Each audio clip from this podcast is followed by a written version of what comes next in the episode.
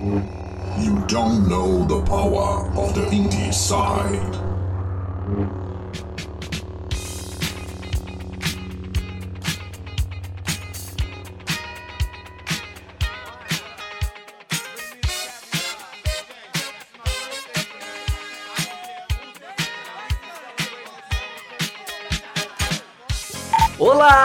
Pessoa, olá, criatura que está escutando este podcast. Está começando mais um episódio do Indieside, o podcast mais independente do Brasil. Eu sou o Danilo Bassolto e hoje estou aqui com Christian Souza. Tudo jóia, Christian? Tudo jóia, Dani Depp. Como estás? Muito bem, muito bem, apesar da chuva. Tomei chuva e fiquei molhado dentro do ônibus com ar-condicionado gelado. Dentro do mas o sofrimento acabou. Que horror. Mas beleza. O importante, Cristinho, é que nós vamos gravar um podcast especial, Uhum. não é mesmo? Um podcast que vai ser a parte 1 de duas partes. Uhum. E sobre o quê? Aliás, a pessoa que tá ouvindo, ela não é idiota, ela já leu a capa, já, já leu o título, já viu a capa do podcast, ela já sabe. Mas o que que nós vamos gravar se a pessoa caiu nesse podcast de paraquedas, Christian? Qual é o tema de hoje? O tema de hoje é o TGA 2019, né? A gente vai olhar as nomeações, ver os jogos indies que tem no meio da galera. Isso. E vai ver qual deles tem chance de concorrer e fazer nossas apostas. Exatamente, nossas apostas principalmente para duas categorias que a gente já vai chegar nelas daqui a pouco, que são as categorias de Fresh Indie Games e Indie Game of the Year. Então, dá um passo a ma- a mais atrás aqui, Christian. O que que seria o TGA que você falou aí? O que que significa essa sigla para quem não sabe? TGA é o The Game Awards, né? Seria o Oscars dos, dos games, né? O Oscar dos Guilmes, exatamente. É o The Game Awards, é, é a premiação mais importante do ano para o mundo dos videogames. Todo ano acontece, né? E a cada ano, Christian, vem crescendo é, a nomeação aí, a, a quantidade de jogos indies nomeados dentre as 29 categorias neste ano.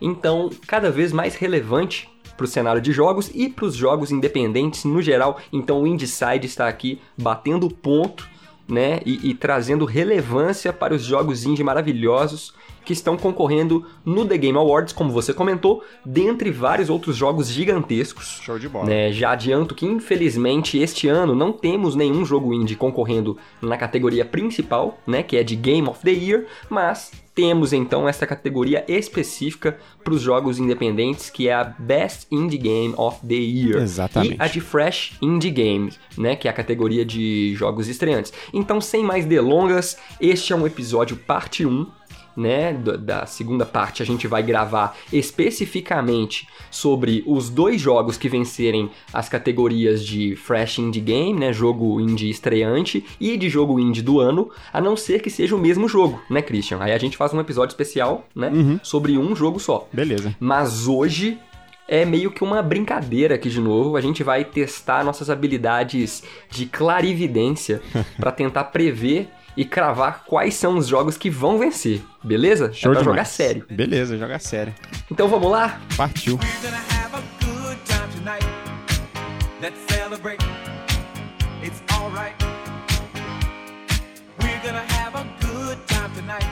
Começando pela categoria principal. Aliás, vamos deixar pro final ah, um comentário geral a gente faz aí só pra ficar, né, a, a, a quesito de curiosidade mesmo pro ouvinte aí de qual seria a nossa opinião do jogo do ano, apesar de que não tem nenhum indie game aqui. Vamos deixar pro final, vamos partir para a próxima categoria aqui na nossa lista.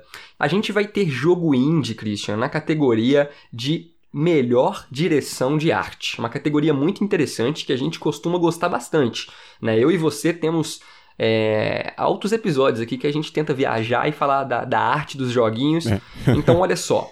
Na categoria de direção de arte, é, o, o The Game Awards ele ressalta que eles estão premiando jogos que têm uma criatividade que seja assim estonteante, né? Aham. Seja a nível técnico ou artístico, Sim. pro design, pras animações do jogo. Então é arte visual mesmo, sabe? Porque lá pra frente É, a gente vai ter a, a categoria de melhor é, design de som, melhor trilha sonora. Então a direção de arte aqui engloba artes visuais, beleza? Beleza. Na categoria de direção de arte, Christian, lê pra gente aí quais são os indicados. Os indicados de direção de arte, cara, a gente tem aqui o Control, né? Da Exatamente. Remedy 505 Games, que não é indie, o Death Stranding, Do Kojimão. ah, do Kojima, o Grease, da Devolver, que já temos aí um indie bonitão, o Sayonara Wild Hearts, né? Que é um jogo pra mobile, se eu não me engano. Exatamente, muito bom. É, o Sekiro Shadow Dice, Shadow Die Twice, Isso, Sekiro, Sekiro, Shadows Die Twice. isso, da Activision, e o The Legend of Zelda, né? O Link's Awakening, da Nintendo. O Sekiro, mais do que da Activision, Cristinho, ele é da From Software, que é a, a famosa criadora do Dark Souls, entendeu? Uhum. Então ele é um Souls-like de samurai, enfim. E temos, por fim, como você disse, o Zeldinha do ano, que é o The Legend of Zelda Link's Awakening. Mas o que que nos interessa dessa lista aqui, Christian? Eu acredito que seja o Gris, né? Exatamente. O Gris, maravilhoso Gris.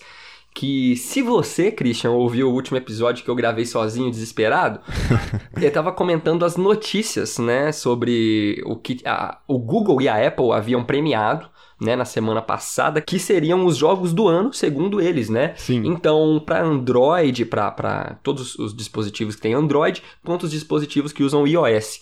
E o Gris acabou vencendo na categoria de Mac Game of the Year. Então, para Mac, né, que é o PC caríssimo da, Aham. da Apple, o Gris já venceu. E não só por isso. Ele é um jogo que ele vem sendo elogiado durante o ano inteiro, cara. É, você chegou a testar o Gris? Ou, ou só viu os vídeos mesmo? Não, não, eu vi só os vídeos. Uhum. É, não, não consegui jogar ele, não. Ele é um jogo muito bonito, cara. No, no último vídeo eu até cometi um leve erro que eu disse que é como que se ele fosse um jogo que você está vendo uma pintura a óleo ganhando vida. Mas na verdade é uma pintura em aquarela ganhando É, vida, né? Ele usa uma técnica de aquarela em tempo real ali e é lindíssimo. É E lindíssimo. como eu comentei no, no- no último episódio, ele, ele se trata de luto, né? Como superar o luto e tal. E é um jogo que tem uma direção de arte fantástica. E aí a galera do, do estúdio, que é o Nomada, né? Nomada Studio, um estúdio espanhol, se juntou com um artista renomado chamado Conrad Rosé. E aí eles criaram todo esse estilo que o jogo tem. E ele é uma pintura viva, é uma, uma obra-prima literalmente, tá ligado? Sim. Então, eu acho que ele tem chance de ganhar. O Gris, cara, ele, ele é um jogo que ele é muito é, artesanal, assim, sabe? Dá a impressão de que cada frame de todos os sprites foram desenhados à mão, tipo foi como foi feito com Cuphead, de tão é, cuidadoso que é o traço, Aham, sabe? Sim. É, então eu acho que ele se destaca muito nesse aspecto, né? Enquanto que o Death Stranding, o Control, até o próprio Sekiro Die, Die- Shadows Die Twice e o The Legend of Zelda, eles têm um mundo muito mais complexo, né? Um, um concept art gigantesco, porque é, é, é wide concept mesmo, né? O mundo do jogo tem um lore muito grande.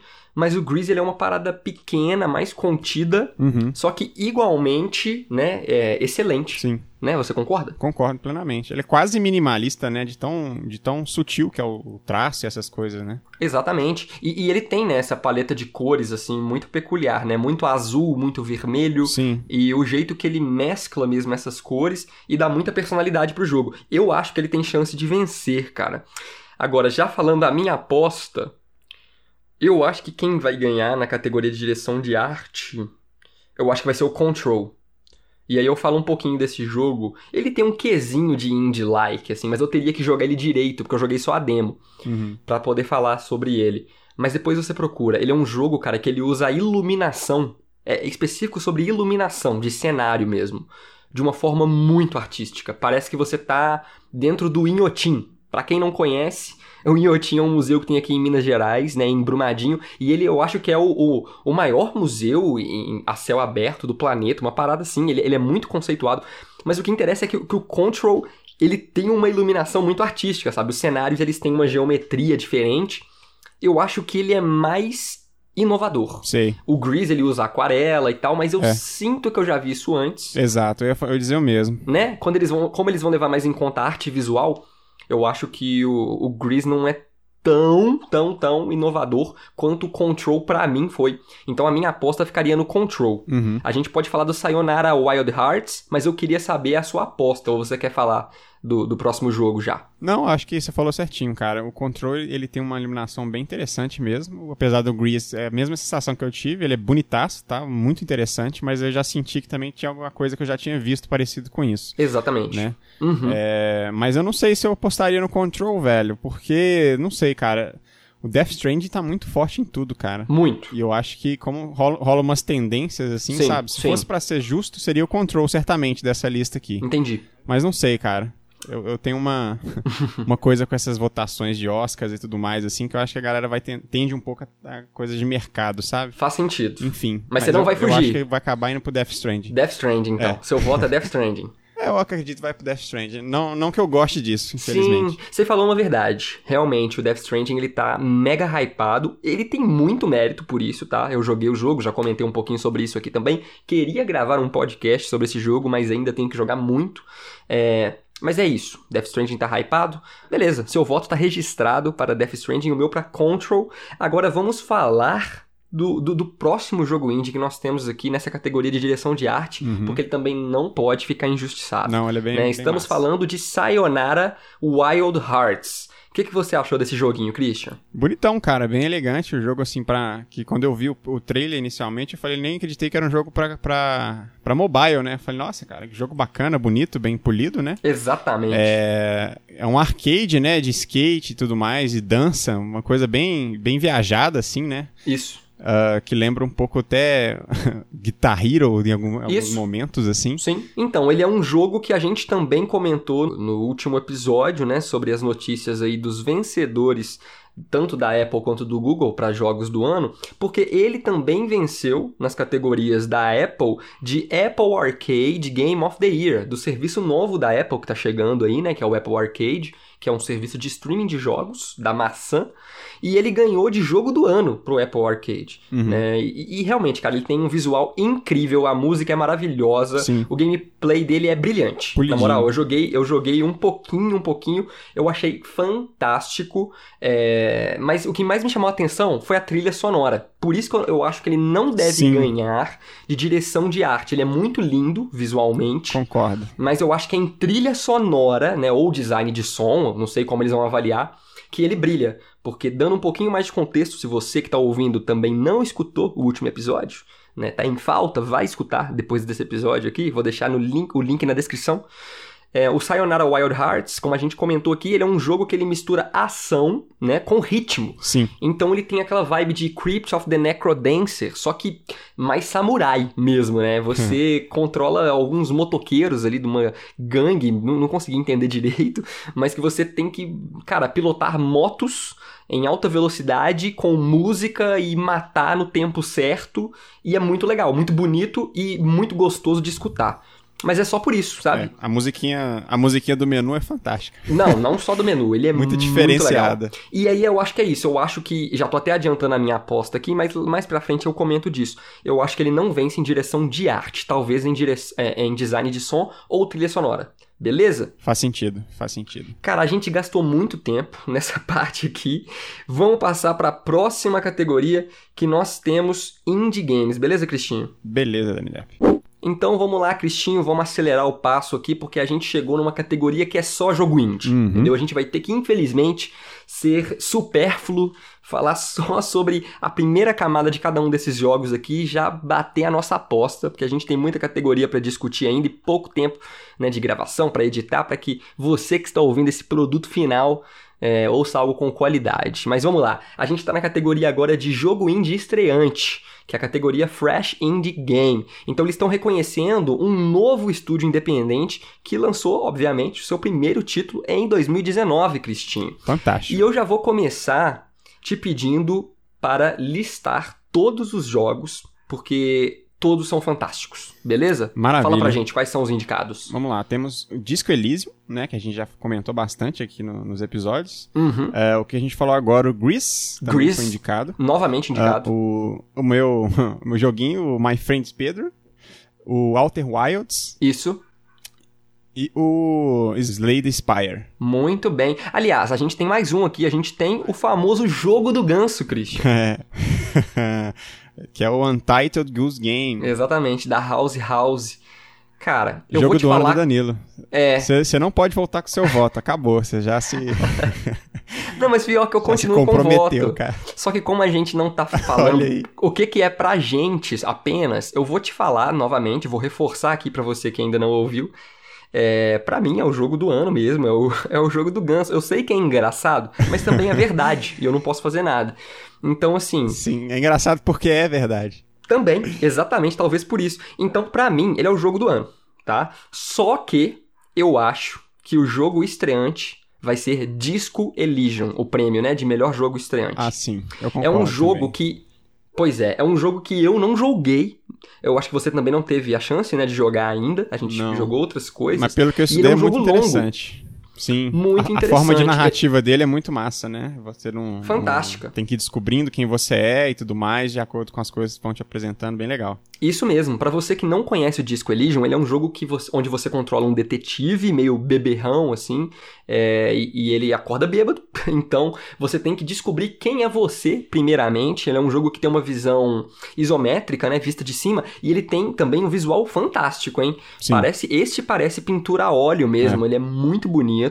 E você controla de uma forma point and click, a mecânica do jogo, esse detetive, mas o que mais chama a atenção, Christian, é que esse jogo foca no aspecto humano deste personagem. Ele é um jogo RPG de progressão, onde você vai descobrir casos e tal, só que ele tem uma mecânica meio divertidamente. Sabe o filme da Pixar? Sim. Onde tem cada bonequinho na cabeça da menina, tem o bonequinho da raiva, da tristeza, né? As personalidades dela ali, e eles vão tomando conta do cérebro dela, sabe? Sei. Então, o- no Disco Elysium, o, o- o nosso detetive, ele ouve vozes também, né? Que são esses sentimentos que tem dentro dele. E aí eles vão te dando conselhos, cara. E você escolhe se você quer seguir ou não. Então aparece assim, a solidão. A solidão te diz alguma coisa.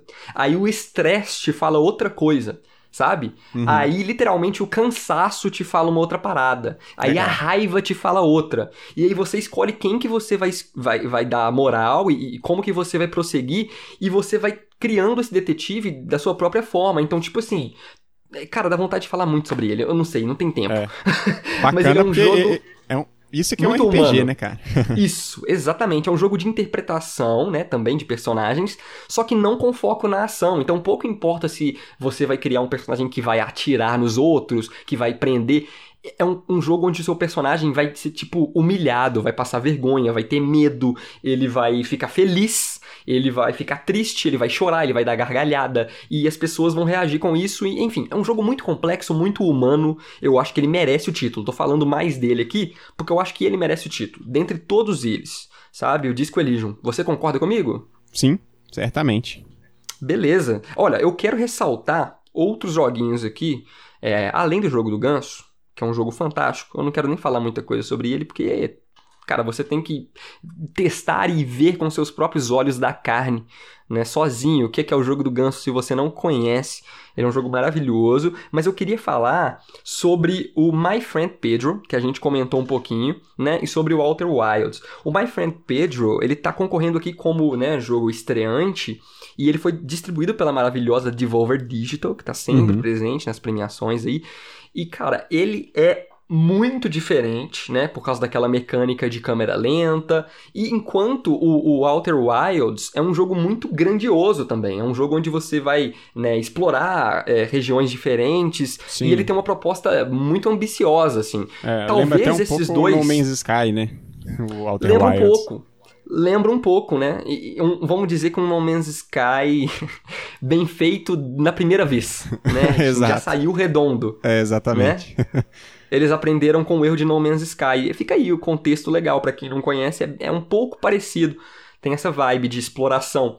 Então eu acho que são jogos muito grandes, tipo, grandes no sentido de é, aspecto do que existe no jogo mesmo, né? E o My Friend Pedro, ele é um pouco mais contido, mas ele é muito redondo, né? Ele tem uma mecânica excelente. Uhum. Então talvez eles possam vencer. Só queria deixar eh, ressaltar isso aqui. Eu acho que o Grease não vai ganhar nessa, nessa categoria, como a gente comentou ali em cima. O ponto forte dele é a arte. Sim. Ele tem uma narrativa muito forte, mas eu acho que é a arte que é, né, o- a parte mais forte dele ali. É. É, enfim, vamos para a próxima categoria e lembrando que na parte 2 a gente vai fazer o podcast especial sobre o jogo que vencer essa categoria aqui de jogo estreante, assim como a categoria de melhor jogo independente. Mas vamos para a próxima, que a gente tem que comentar todas aqui, Cristinho. Partiu. Então, nossas apostas estão iguais nessa categoria que é pro Disco Elysium. Na próxima categoria, Christian, a gente tem o que a gente acabou de comentar aqui, o No Man's Sky que deu certo, o Outer Wilds, dentro da categoria de melhor direção de um jogo, né? Um prêmio que né, vai consagrar o diretor do, do, do jogo. É. E aí eu já acho que fica muito difícil pro Outer Wilds É. vencer, porque aqui sim Ficou a gente pesado, tem né? né, o famigerado Hideo Kojima, né? É. que é um nome muito grande. Assim como quando a gente vai no cinema, você gostando ou não, vai aparecer lá a filme by Tarantino ou by Scorsese, né? Independente se você gosta ou não, os caras são grandes, né? E o, o Kojima a mesma coisa. Eu particularmente gosto e muito das Kojimices. E, né, o nome pesa, né não, Christian? Essa é uma categoria Ah, onde a certeza. camisa pesa. Muito, com certeza. E os outros jogos, assim, ser o Death Stranding também, são muito pesados, né? São jogos com peso muito grande e muito conhecidos, né? Talvez isso influencie também. Sim, sem dúvidas. O Sekiro, por exemplo, né, que é da galera da From Software, que até hoje não fizeram nada ruim também, não é do meu gosto. São os jogos Souls-like, criaram essa merda de jogo difícil, que é muito legal de, pra quem gosta, mas eu detesto.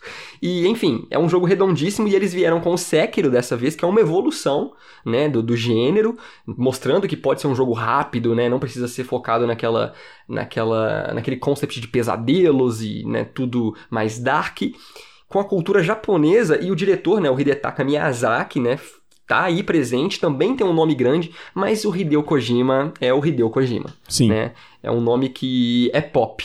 Então eu acho que ele vai vencer, e não é só porque é o nome também, pra não ficar parecido, parecendo que é só isso. Tem muito peso e eu acho que tem mérito, Christian. Eu Ah, tô sim. votando, acreditando no voto mesmo, de que o Hideo Kojima Que ele é o jogo mais diferente também, né, cara? é o jogo mais diferente, cara. Eu, eu tô jogando, né, como eu disse, e, e ele é muito difícil de explicar o que, que é o jogo, sabe? É muito criativo, é muito Kojima.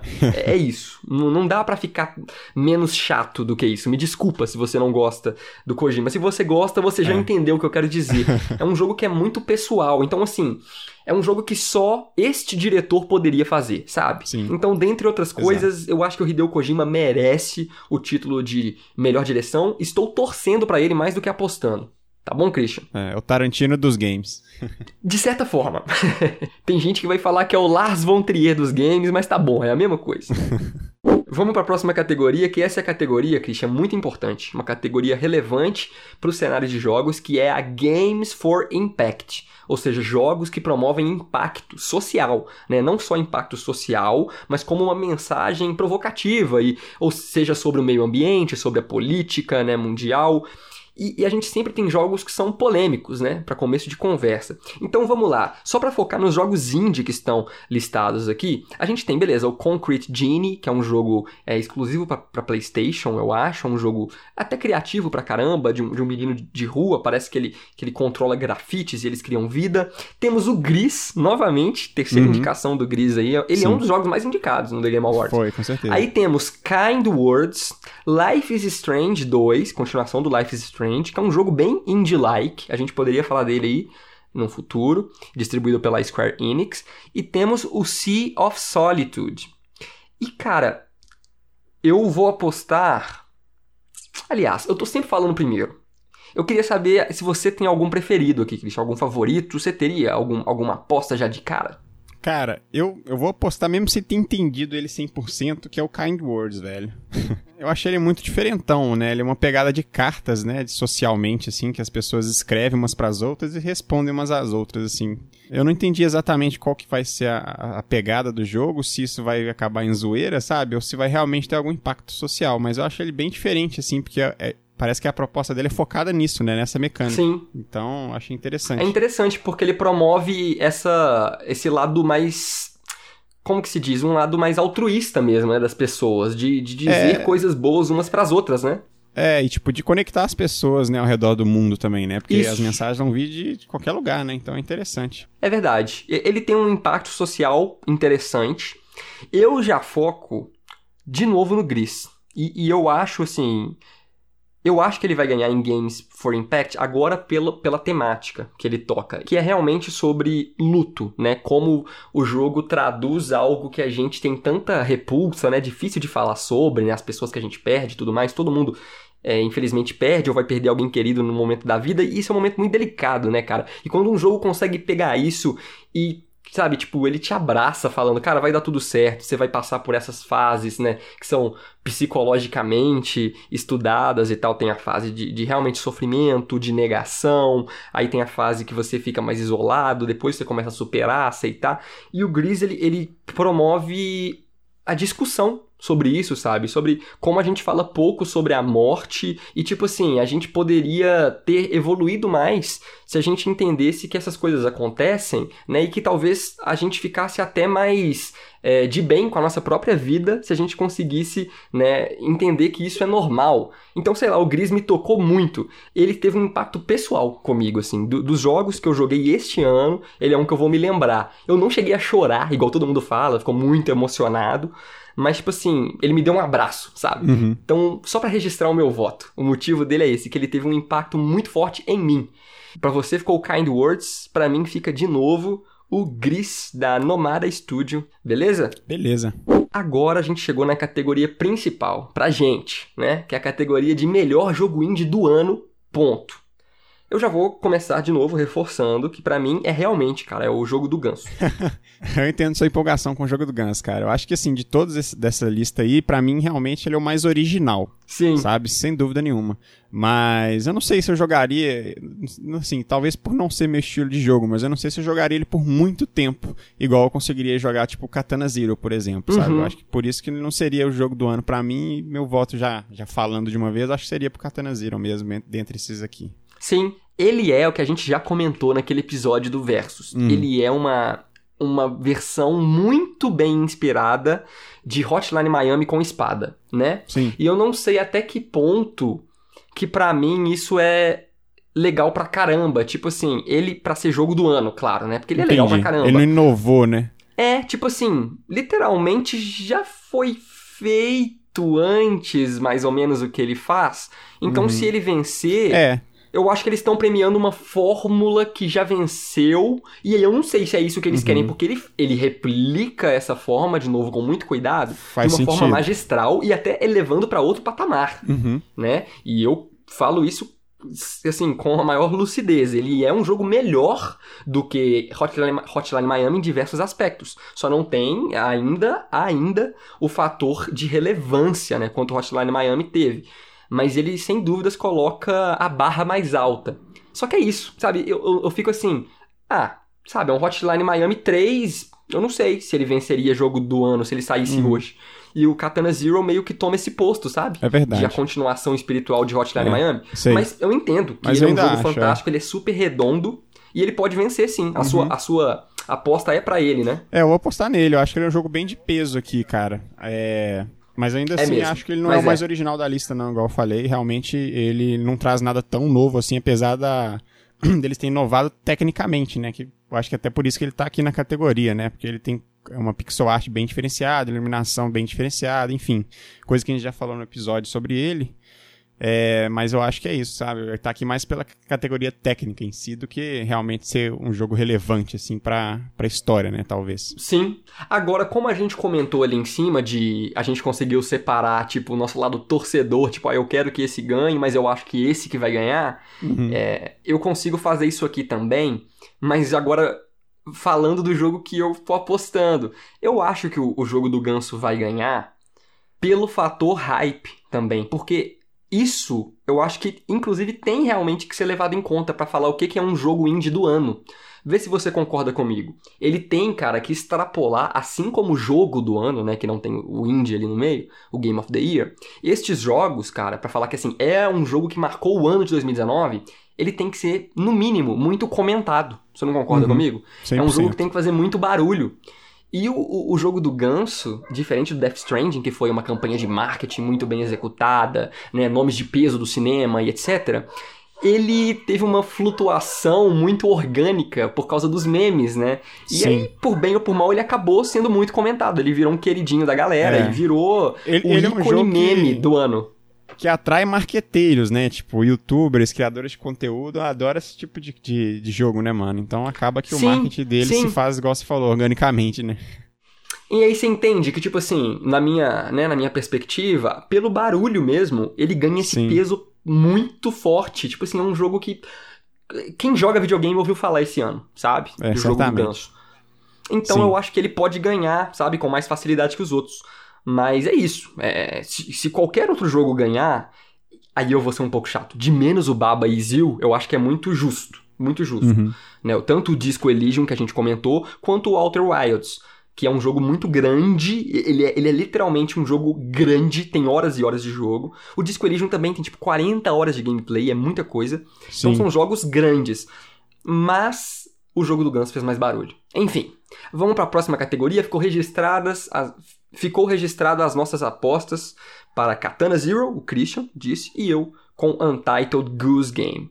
Próxima categoria, Christian, eu quero trazer a categoria de jogo mobile. A gente sempre tem algum jogo indie dentro da categoria de jogo mobile, porque é um espaço onde os jogos são muito comprados, né? Para é, Play Store do Google, para App Store da Apple. E novamente temos um jogo aqui que já é a minha aposta, É. que é o jogo que venceu o título de jogo de iPhone do ano para Apple, que é Sky Children of the Light, que é da That Game Company. E eles, Christian, são os criadores de Journey Uhum. né, do PS3, o famoso Journey.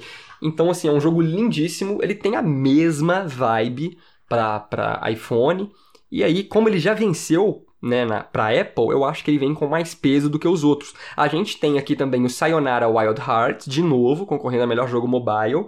Temos o What the Golf, What the Golf, tipo What the Fuck, Aham. da Triband.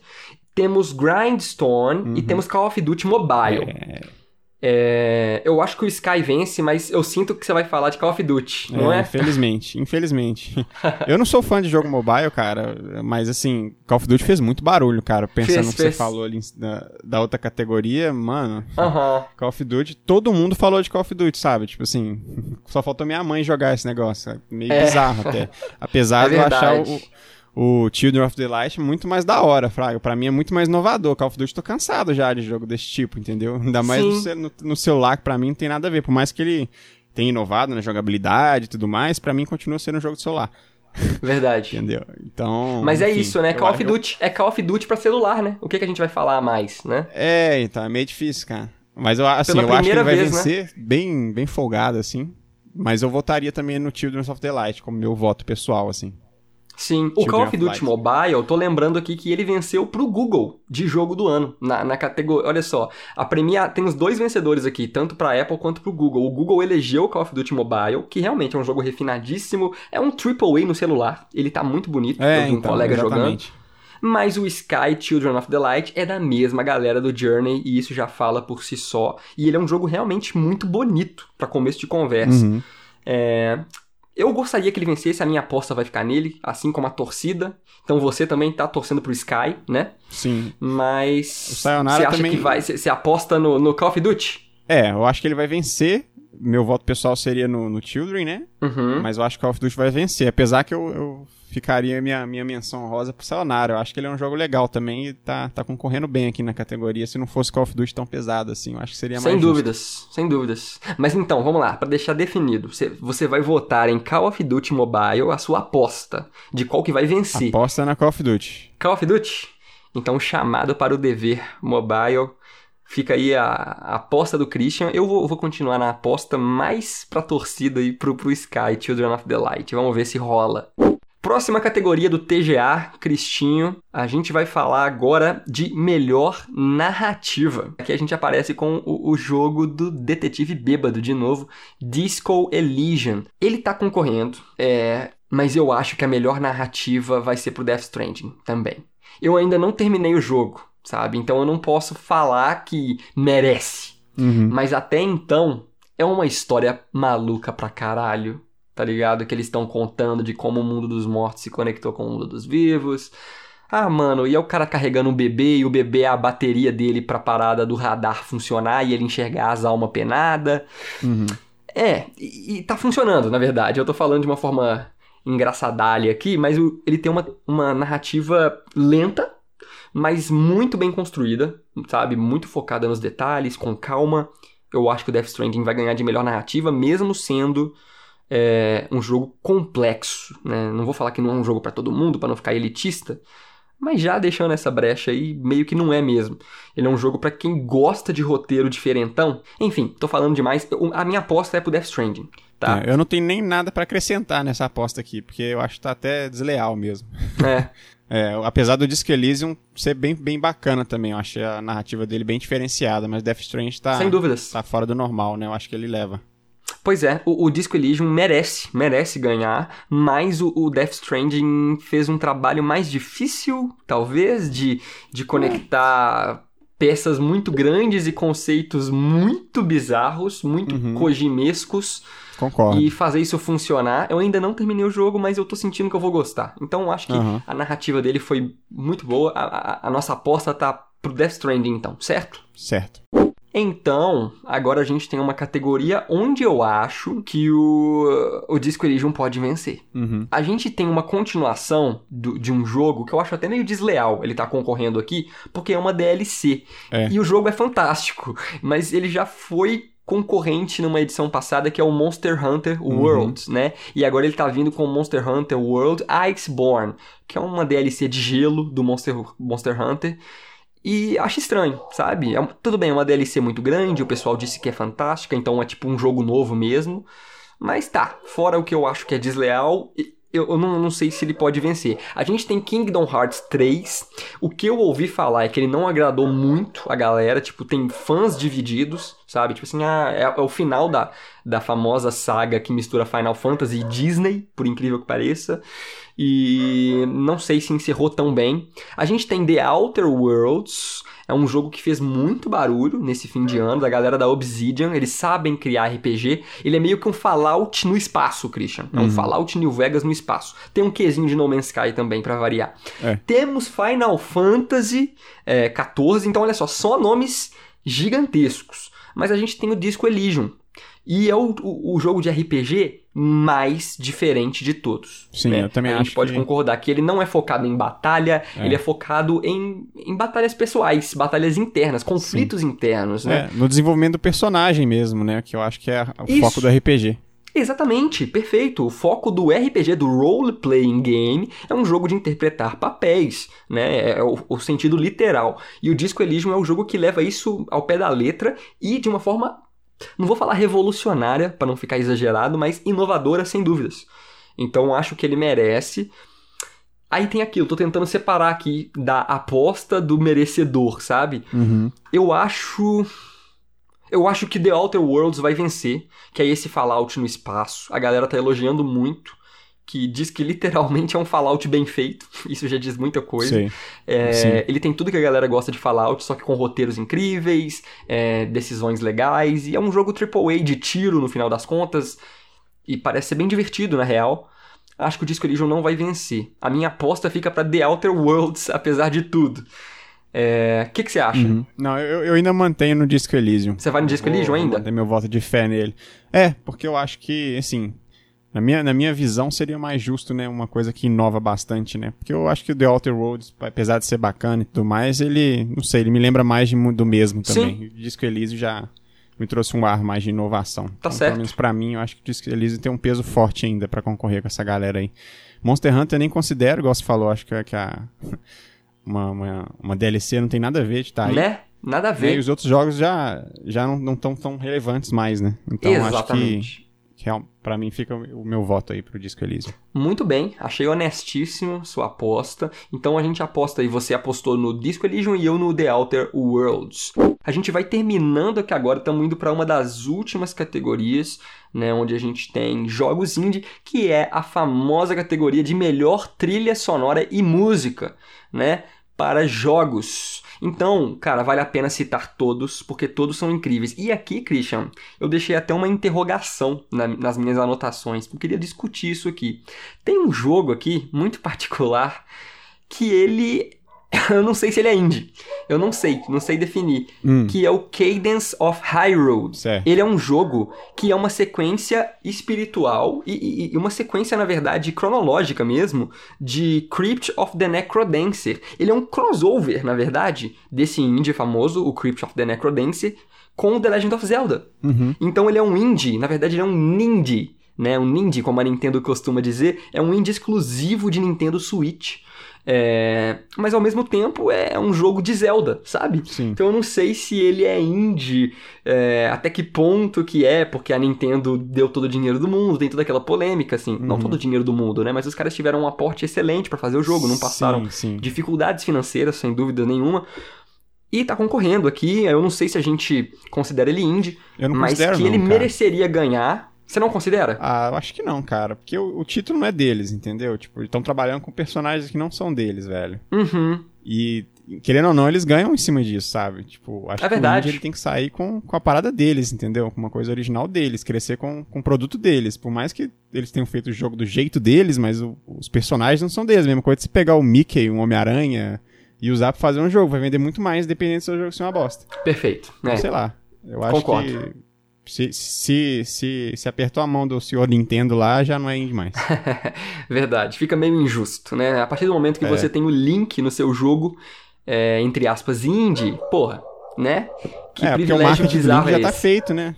Exatamente. A galera que gosta do Link compra até escova de dente dele, né? Então, além do Cadence of Hyrule, a gente tem Death Stranding, que tem uma trilha sonora muito legal. Até a original é muito boa, mas eu acho que a que se destaca, até dando a minha opinião, é a trilha que são músicas que já existiam antes do jogo. Então ele é um jogo que ele traz, assim como cinema, né, filmes, é, músicas do mundo real pra dentro do jogo, sabe? Então toca é, algumas músicas de bandas famosas de rock, indie, é, tipo The Neighborhoods, Bring Me The Horizon, Low Roar, que pra mim é a revelação do ano, e pra mim, não conhecia, achei uma banda foda, enfim, mas não acho que merece vencer não. Kojima aqui vai vai vai tá muito apelão se ganhar de melhor trilha sonora.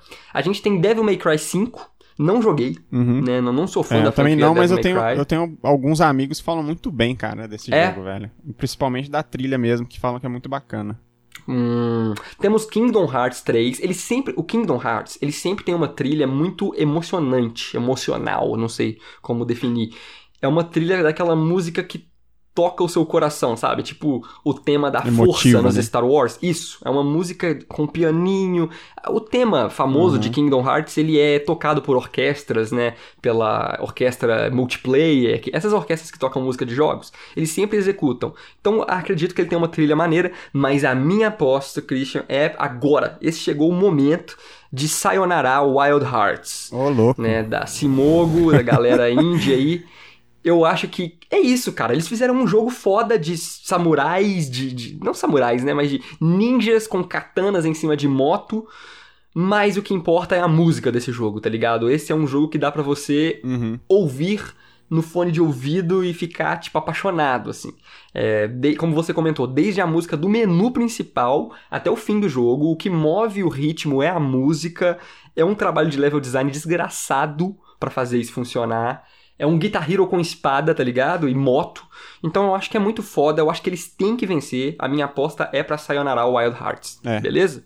O que que você acha? Sim, eu acho que. Beleza, eu concordo com você, cara. Eu acho que assim, se a gente estivesse falando de sound design, né? De efeitos sonoros e tudo mais, aí eu acho que o Death Strand de novo ia dar um pau nessa Faz galera sentido. aí. Porque, né, eles, eles tem um, focam muito na, no som ambiente, né? Enfim. Mas o Sayonara, se a gente tá falando de música, certamente aqui eu acho que é o que se destaca mesmo. Ele tem, tem uma pegada muito bacana. E meu voto é pra ele também.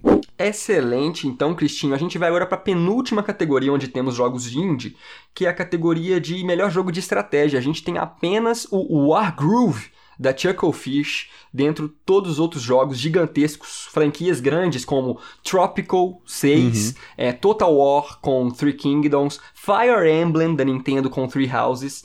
Temos o Anno 1800, né? É isso mesmo, da, da Ubisoft. Temos Age of Wonders Planetfall. Esses dois últimos não ouvi falar no ano inteiro, mas é um nicho, né? Jogo de estratégia virou meio que jogo de nicho. E aí, beleza, eu acho que a minha aposta vai pro Fire Emblem Three Houses. Não vou nem comentar muito, não só porque ele não é indie, mas ele é um jogo que se você vê um pouquinho sobre ele, se se você vê o trailer dele, cara, se você não conhece, você vai ver que ele é um jogo muito grande e ele é- tem muito potencial pra vencer. Ele foi muito bem feito e ele foi mu- muito bem recebido, aclamado pela Sim. crítica e tal. Mas eu queria comentar do Wargroove. Ele é um jogo, Christian, que ele, ele traz é, o espírito de jogos que estavam tipo perdidos no limbo assim. Ele é uma mistura de Advanced Wars, Aham. é um jogo clássico de Game Boy, onde você controla um exército por turnos e tal e toma decisões, com um pouquinho ali de, de Civilization. Enfim, ele é um jogo onde você tem um exército, você tem que gerenciar ele, só que ele é lindíssimo, sabe? Ele tem um pixel art maravilhoso, tiver- tivemos brasileiros trabalhando no jogo, e aí fica a minha torcida pro Wargroove, mas eu acho que o jogo de estratégia do ano foi o Fire Emblem. Uhum. Queria saber qual que, que é a sua aposta aí. A minha, minha, minha aposta com certeza é pro Fire Emblem, cara. Eu acho que ele de todos aí foi o mais, mais falado na mídia, né, cara? Certamente foi o que mais deu impacto. Sem dúvidas. Mas o Wargroove tem que ser mencionado sim, porque é um jogo muito bonitinho, né? Muito simpático. Exatamente. E, e ele é um jogo que tem pra Switch, tem pra PC também. Eu fiquei com muita vontade de jogar ele no, no início do ano, quando ele saiu, mas acabei perdendo o timing, sabe? Eu acho que eu vou pegar agora no fim de Ah, ano se é aparecer meio- em promoção. Ele é um jogo muito bonito. Bom, então ele é bem nostálgico, né, cara? O grafo, os gráficos. Sim, sim, legal. e ele recebeu um DLC recente, enfim, ele é um jogo que tá em continuidade, né? Então é, é muito interessante ver um jogo indie aqui numa categoria que é bem nichada, né? Então conseguir se destacar e merece a nomeação. Se for vencedor, parabéns. Mas eu acho que o Fire Emblem leva, então as nossas apostas são iguais, não é? Exato. Exatamente. Muito bem, a última categoria, Christian, pra gente encerrar este podcast, é uma categoria que eu também não sei. Você vai, você vai me ajudar de novo a bater o martelo aqui, fazer o julgamento. Se é uma categoria que tem jogos indie, que é a categoria de melhor jogo VR ou de, né, realidade virtual ou realidade aumentada. Christian, melhor jogo de VR, né? A gente tem algumas indicações. Uma pra mim bem desconhecida, que é essa Asgard's Wrath, Uhum. é, e aí ele é um jogo da Oculus Studios, é, é distribuído pela Oculus Studios, né, que é a galera responsável pelo Oculus mesmo, que era o famoso Oculus Rift. Então eles já têm um aporte grande, assim como a Nintendo, acho que já sai da linha de corte de jogo indie. Temos Blood and Truth, que é um jogo exclusivo para PSVR. A Sony fez muito marketing dele, então eu não sei também se ele é indie, assim, é, é meio que first party quase, é, meio que second party ali. A gente tem o Beat Saber. Esse jogo hypou muito. É. É. o famoso jogo de Guitar Hero com lightsabers, Sim. tá ligado? Esse... É como se Star Wars e Guitar Hero tivessem um filho. Aham. E aí ele é da Beat Games. Ele eu acho que é o único jogo indie daqui. E ainda assim ele é, é, é, tem ressalvas, sabe? A gente tem No Man's Sky, olha só, retornando a Hello Games. Pois é. Cara, isso é muito inacreditável, tipo... É, ver ele aqui é muito inacreditável mesmo, né, velho? Eu não sei o que dizer, Depois velho. de toda a história de No Man's Sky, ele está aqui, é inacreditável. Mas é isso, No Man's Sky tá aí e, cara, pra não ficar só na zoação também, parece que eles merecem, por incrível que pareça. Sim. É, o No Man's Sky é um jogo que saiu em 2016, a gente tava mega, mega, eu particularmente empolgado. Tem registro em áudio disso, falando que ele seria o jogo do ano, que ia acabar minha vida, que eu ia entrar nessa nave e ficar pra sempre.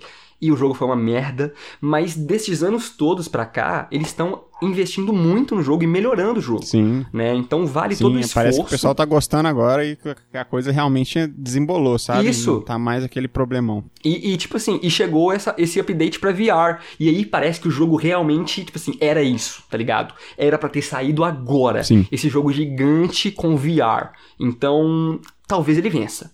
Talvez ele vença. Mas a minha aposta fica pro Beat Saber, que é o jogo que foi feito pra VR, já É. saiu certo, já saiu sem cagada. Achei que você não fosse votar nele. Eu vou votar no Beat Saber. E beleza, a gente não falou da última indicação, que é o Trover Saves the Universe. Talvez ele vença também, cara, mas ele é um jogo muito de nicho, ele não teve tanto hype. Uhum. Mas o que interessa, Sim. você que é fã da franquia, já tá vendo aqui na capa que ele é um jogo que tem a mesma arte do desenhista, do né, animador de Rick and Morty e o mesmo dublador, o Dan Harmon. Legal. Então ele é um jogo, tipo assim, do universo Rick and Morty, cara. Show de bola. Isso é doido, cara. Eu gosto muito de Rick and Morty. Muito doido. Você controla o Trover, que é esse personagem maluco que tem dois alienígenas no lugar dos seus olhos. Então ele tem todo um contexto pra poder você usar um óculos VR. E ele tem um humor fantástico da Sim. galera de Rick and Morty.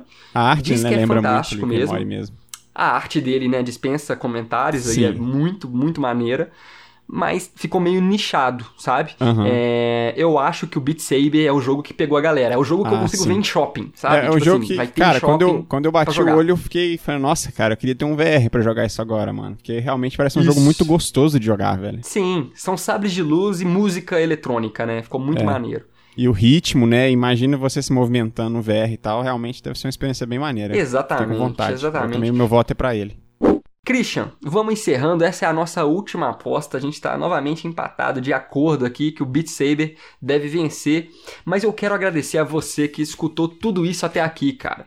É muito obrigado a você que está acompanhando o Indieside nessa primeira temporada. Se você não está acompanhando, caiu de paraquedas, pode voltar. Que essa temporada a gente resolveu meio que fazer um soft reboot no nosso programa. A gente tinha um programa antigo e essa temporada que está chegando ao fim.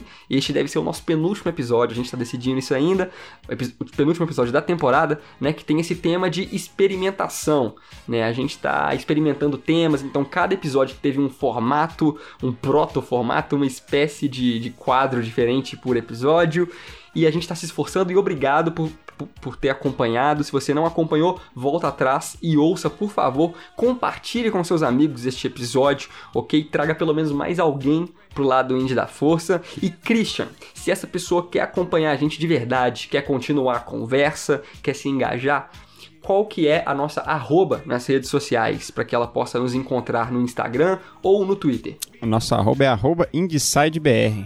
Exatamente, Indicide BR de Brasil. É isso aí. Uhum. Então, você também pode mandar um e-mail se você quer mandar um textão, quer mandar algum contato mais profundo, enfim, pode mandar um e-mail para contato@indicide.com.br, beleza? Nesses dois locais aí, é, tanto com a nossa arroba quanto com o nosso e-mail, você consegue conversar com a gente. E é isso. Muitíssimo obrigado. Deixe pra gente o nosso comentário aí com a hashtag TGA. Ou, sei lá, pode colocar a outra que você quiser que a gente procura também. Mas falando quais jogos indie você acha que vai vencer e por quê. Beleza? Muito obrigado por ter ouvido e até a próxima semana. Obrigado, Cristinho. Estamos juntos. Até o- a próxima parte, parte 2.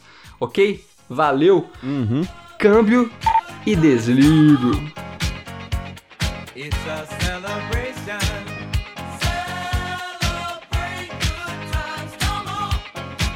Let's celebrate.